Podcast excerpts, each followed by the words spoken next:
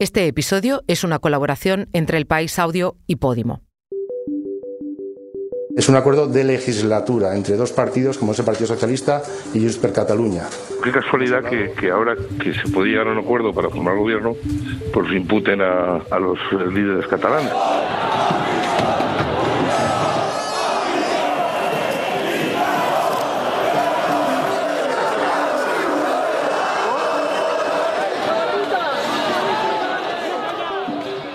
Esta semana dimitió el primer ministro portugués Antonio Costa y la guerra en Israel propició un acuerdo de la comunidad internacional para destinar más de mil millones de euros a ayuda humanitaria a Gaza, una ayuda que de momento sigue entrando a cuentagotas en la franja. Pero informativamente, los últimos días han estado marcados por el pacto del PSOE con Junts per Catalunya para lograr la investidura como presidente de Pedro Sánchez. ¿Qué han acordado ambos partidos? El acuerdo con Junts llegaba tras la redacción de un auto del juez García Castellón en el que implica a Carles Puigdemont en un posible delito de terrorismo. ¿Cómo puede afectar esa acusación al futuro del político catalán? Mientras, en la sede del PSOE, en Ferraz, las manifestaciones contra la ley de amnistía que centraba la negociación entre socialistas e independentistas catalanes calentó las calles. ¿Quiénes son los impulsores y qué pretenden? Soy Silvia Cruz La Peña Hoy, en el país, analizamos las tres noticias que han marcado la semana.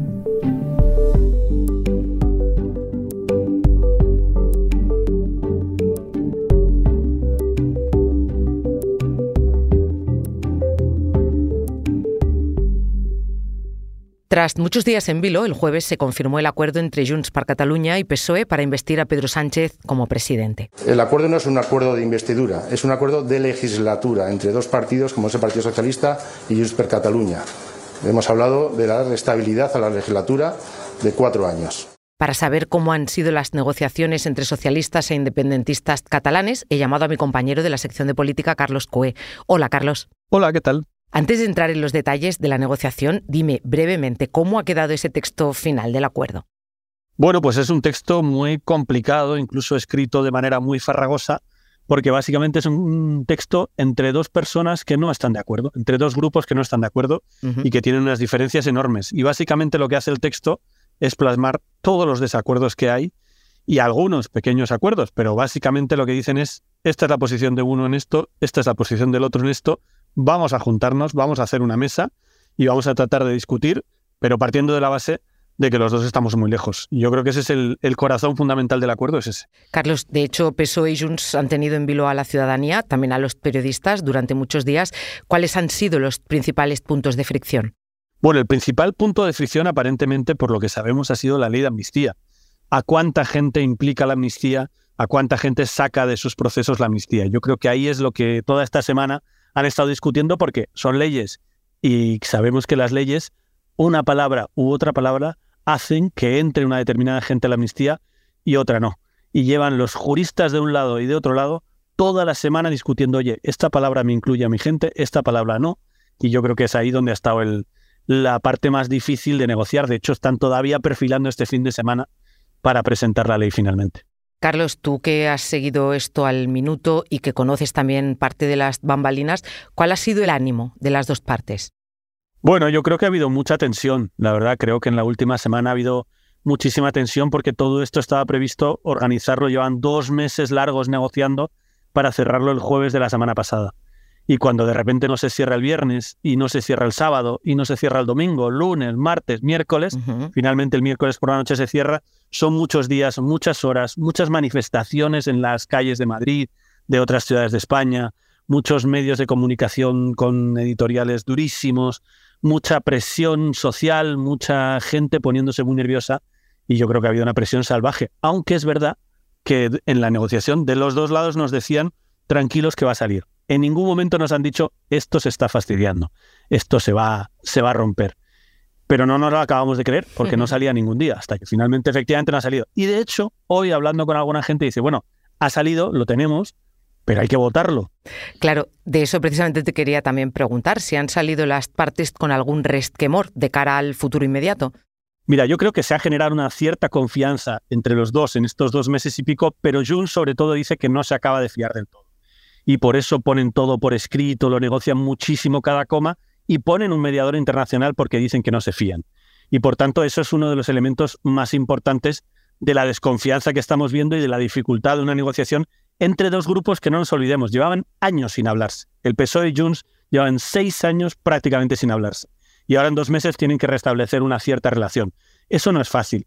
Pero yo creo que lo que hay de fondo y cómo funciona la política, hay un incentivo tan fuerte para todo el mundo para hacer este acuerdo, porque el PSOE saca un gobierno y Junts saca una amnistía. Carlos, eh, vamos a mirar a quienes ya van a ser con casi total probabilidad la oposición.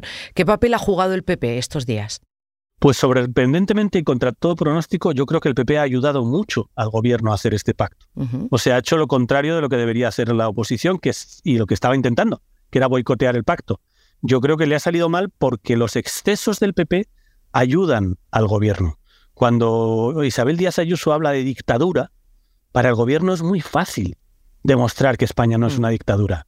Entonces, esa sobreexcitación y, esa y también las manifestaciones que se anotan del PP son más de Vox a las puertas del PSOE, yo creo que han ayudado a que alguna gente que tiene muchísimas dudas, porque hay mucha gente dentro de la izquierda también con dudas con este acuerdo, diga, bueno, tengo dudas, pero es que la alternativa es muchísimo peor. Es un gobierno PP-Vox con este tipo de cuestiones. Entonces yo creo que de alguna manera está la oposición funcionando para ayudar al gobierno, lo cual es un despropósito, pero es la realidad de a dónde lleva sus excesos verbales. Hoy lo decía el líder del PNV, ¿no? que, el PP está en una posición irreconocible de lo que fue el PP de Rajoy que él recuerda. Carlos, eh, no están en la oposición, pero dime, ¿qué crees que va a pasar con varones como Emiliano García Paje, presidente de Castilla-La Mancha, que ha dicho que piensa recurrir, incluso va a tallar la ley de amnistía. Yo creo que Emiliano García Pajes se está convirtiendo en un referente de la oposición a la ley de amnistía y él cree que esta ley va a desgastar muchísimo al PSOE, es su teoría. No nos olvidemos que él ha sido uno de los poquísimos varones que ha sobrevivido en las últimas elecciones y él cree que si dice eso le va a ir bien en las próximas elecciones en Castilla-La Mancha, va a aguantar. Eh, los otros varones dicen que, que se está equivocando y están en contra y creen que hay que apoyar al gobierno pero él ha decidido hacer esto. En los partidos a veces pasa que se instala una persona que es como el sector crítico o el que es mm. el referente de la oposición interna. Yo creo que esto ha pasado en el PSOE. Eh, García Paje se ha convertido como en el referente de la oposición a Sánchez. Carlos, pues lo vamos a dejar aquí porque la semana que viene volveremos a hablar seguro. Tenemos una investidura por delante, así que gracias y descansa. Bueno, lo intentaremos. No creo que podamos, pero lo vamos a intentar. Un momento, ahora volvemos, pero antes te contamos una cosa.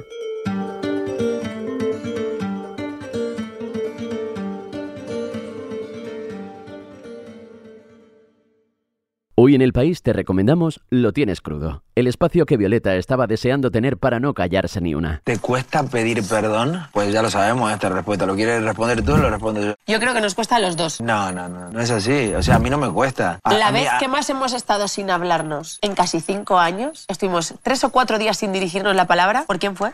Contéstame, ¿por quién fue? Esto, esto, esto es un Contéstame. No, no, no, pero no. Lo tienes crudo es un podcast exclusivo de Podimo. Porque escuchas mientras te informas con las mejores historias te regalamos 30 días gratis de suscripción a Podimo, la app de podcast y audiolibros. Date de alta en podimo.es barra hoy en el país. Después, solo 4,99 euros al mes.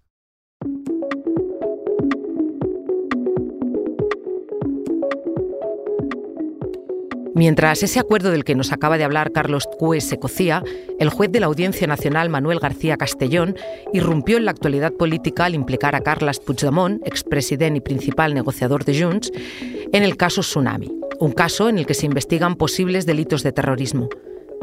El viernes, la Fiscalía publicó su recurso contra esa resolución, descartando la existencia de una organización criminal, sin apreciar delitos de terrorismo y pidiendo sacar la causa de la Audiencia Nacional.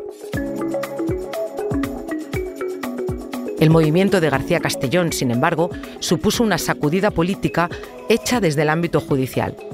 Para entender los motivos del magistrado, le mandé unas preguntas al subdirector de política del país, José Manuel Romero. Para centrar el tema e ir a lo básico, ¿qué es el caso Tsunami? La investigación del juez Manuel García Castellón se inicia en noviembre de 2019 En octubre de ese año se había conocido la sentencia del proceso que condenaba a cárcel a muchos dirigentes del gobierno catalán que presidía Puigdemont, que estaba huido de la justicia, y eso eh, desencadenó una serie de protestas, algunas de ellas muy violentas, que tuvieron lugar tanto en el aeropuerto del Prat como en una autopista de peaje entre Cataluña y Francia. Eh, eso motivó la apertura de este procedimiento que el juez García Castellón calificó desde el primer momento efectivamente de terrorismo. ¿Por qué causó tanta sorpresa el auto del juez esta semana? Durante cuatro años y coincidiendo con la negociación de la investidura y con la negociación de la ley de amnistía, ha sacado un auto que sorprende por muchas circunstancias. Por un lado, aunque en el informe de la policía no se dice nada acerca de una persona que murió como consecuencia de un infarto en la T2 del aeropuerto del Prat, tuvo que ser evacuado en helicóptero y murió en el hospital de Belviche, ese hecho no aparece en todo el relato que hace la policía tras cuatro años de investigación, insisto. Pero el juez lo mete en el auto, con lo cual el delito de terrorismo se agrava porque podrían haber provocado un muerto. Y le pide a la Guardia Civil, cuatro años después, insisto, le pide a la Guardia Civil que le diga si eso que contaron los periódicos en su día tiene relación con la protesta de Tsunami Democratic. Cuatro años después, por eso toda la investigación del juez Manuel García Castellón es sospechosa por el tiempo que ha pasado y por las dudas que sigue reflejando en su propio auto. En su recurso, la Fiscalía ha tumbado ya la mayoría de los argumentos de García Castellón, pero ¿quiere decir eso que la causa contra Puigdemont ha llegado a su fin? el fiscal eh, que lleva este caso eh, hace unos meses empezó a filtrar a los medios de comunicación que él no veía en ningún caso el delito de terrorismo. Lo único que veía a raíz de la reforma del Código Penal que aprobó el Gobierno sobre el delito de sedición, que ya no existe, es que se trataba de un delito de desórdenes públicos agravados. Por tanto, la Fiscalía es la que no ve por ningún lado terrorismo. De hecho, hoy hay algunas eh, interpretaciones de los hechos que ocurrieron ayer mismo eh, o han ocurrido esta semana en relación con las manifestaciones en la calle Ferrat que vienen a decir que si terrorismo fue lo de Tsunami Democratic, esto de ayer también tendría que ser catalogado como terrorismo para descalificar esa calificación que ha hecho el juez. Por tanto, la Fiscalía no ve que aquí haya terrorismo y, por tanto, ese auto de imputación no tendría base en principio. Pero hay que ver lo que dice la Sala de Apelaciones de la Audiencia Nacional, que será la que tenga que resolver sobre, esa, sobre ese recurso. Además de ser miembro de la Asociación Profesional de la Magistratura, de corte conservador y muy críticos con la futura ley de amnistía, ¿Hay algo más que indique que el auto de García Castellón es una maniobra con intenciones políticas? Bueno, eh, García Castellón, antes de dictar este auto, eh, viajó a Galicia al foro organizado por un medio de comunicación en el que le preguntaron por la amnistía. Y contestó algo así como que, bueno, yo en mi juzgado estoy instruyendo dos causas que se pueden ver afectadas por la amnistía, por tanto, no puedo opinar que es una declaración bastante correcta mm, que hubiera hecho cualquier juez. Pero García Castellón añadió algo más, que es lo relevante en este caso para ver la politización que puede haber en todo este sumario. Dijo, yo únicamente como ciudadano podía decir dos cosas. Uno, que la Constitución tampoco está prohibida la esclavitud y sin embargo no es posible. Y dos, estos señores han dicho que en cuanto puedan van a volver a repetirlo, por lo tanto, ¿será esta la primera amnistía de muchas otras después? Con lo cual se veía un poco el sesgo de un señor que dirige un juzgado donde tiene que resolver causas relacionadas con este tema, ¿no? Por último, ¿puede afectar esta imputación al futuro de Puigdemont? Bueno, el caso es que con esa, con esa excusa, el juez García Castellón mantiene abierta una pieza donde ya está imputado el expresidente de Cataluña, Carles Puigdemont, y en caso de que la ley de amnistía se aprobase mañana, eh, yo entiendo que el presidente catalán, el expresidente catalán, no podría regresar a España porque sería, seguiría teniendo abierta esa causa por terrorismo con causa de muerte, que es una causa que en la futura ley de amnistías queda exceptuada. Por si el ruido en torno a los pactos fuera poco, Las manifestaciones, que empezaron el viernes anterior en la sede del PSOE en Madrid, aumentaron de tono esta semana. El principal motivo de queja era la ley de amnistía que estaban negociando los socialistas con los independentistas catalanes. El impulso partió de las redes sociales. Pero, ¿quién había detrás? Hay un primer grupo en el que fijarse. Revuelta. Revuelta, eh, que es la organización que en teoría ha convocado estas eh, protestas junto a las sedes del Partido Socialista en toda España, no es más que una mera pantalla de Vox. Eh, desde el punto de vista legal no existe, ya que no está inscrita en el registro de asociaciones del Ministerio del Interior.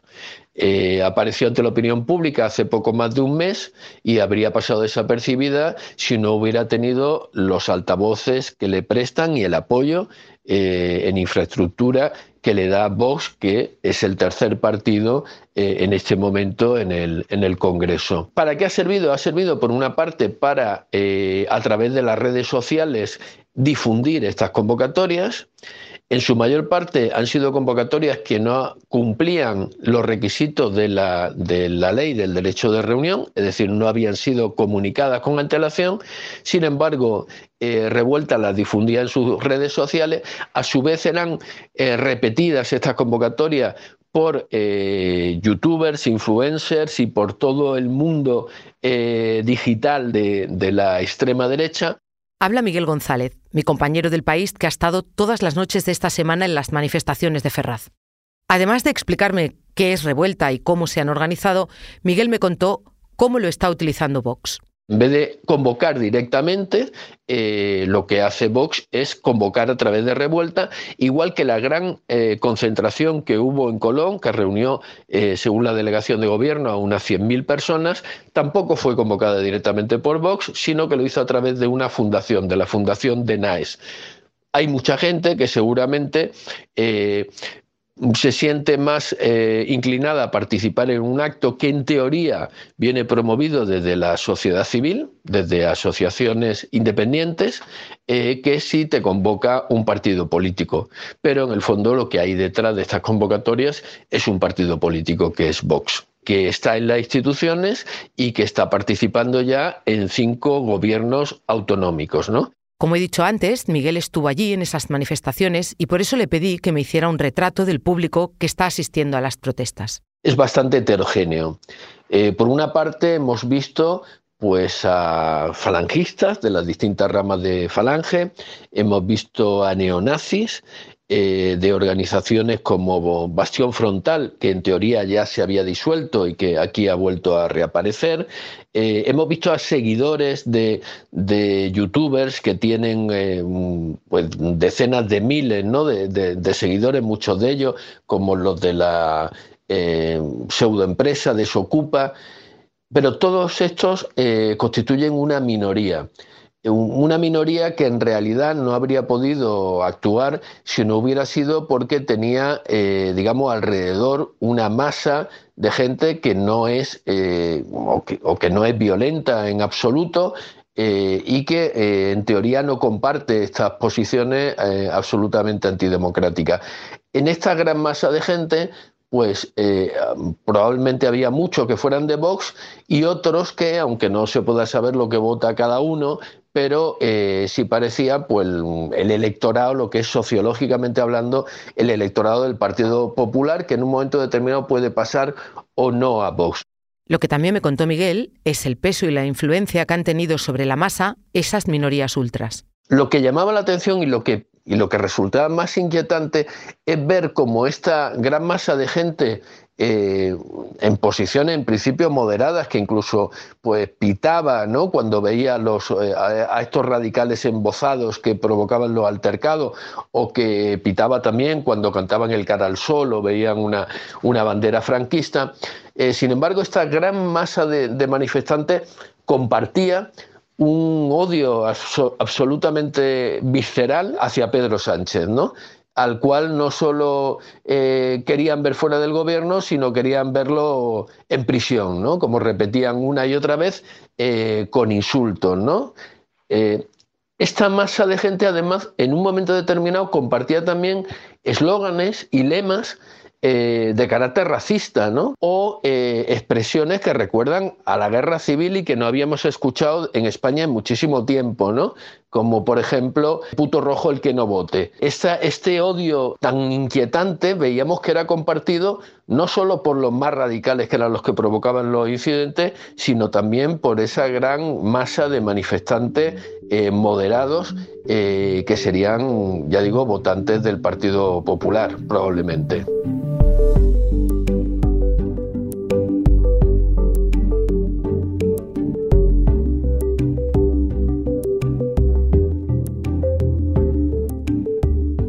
Este episodio lo han realizado Belén Remacha y José Juan Morales. El diseño de sonido es de Nicolás Chavertidis. La edición de Ana Rivera. Yo soy Silvia Cruz La Peña y he dirigido este episodio de Hoy en el País, edición fin de semana. Mañana volvemos con más historias. Gracias por escuchar.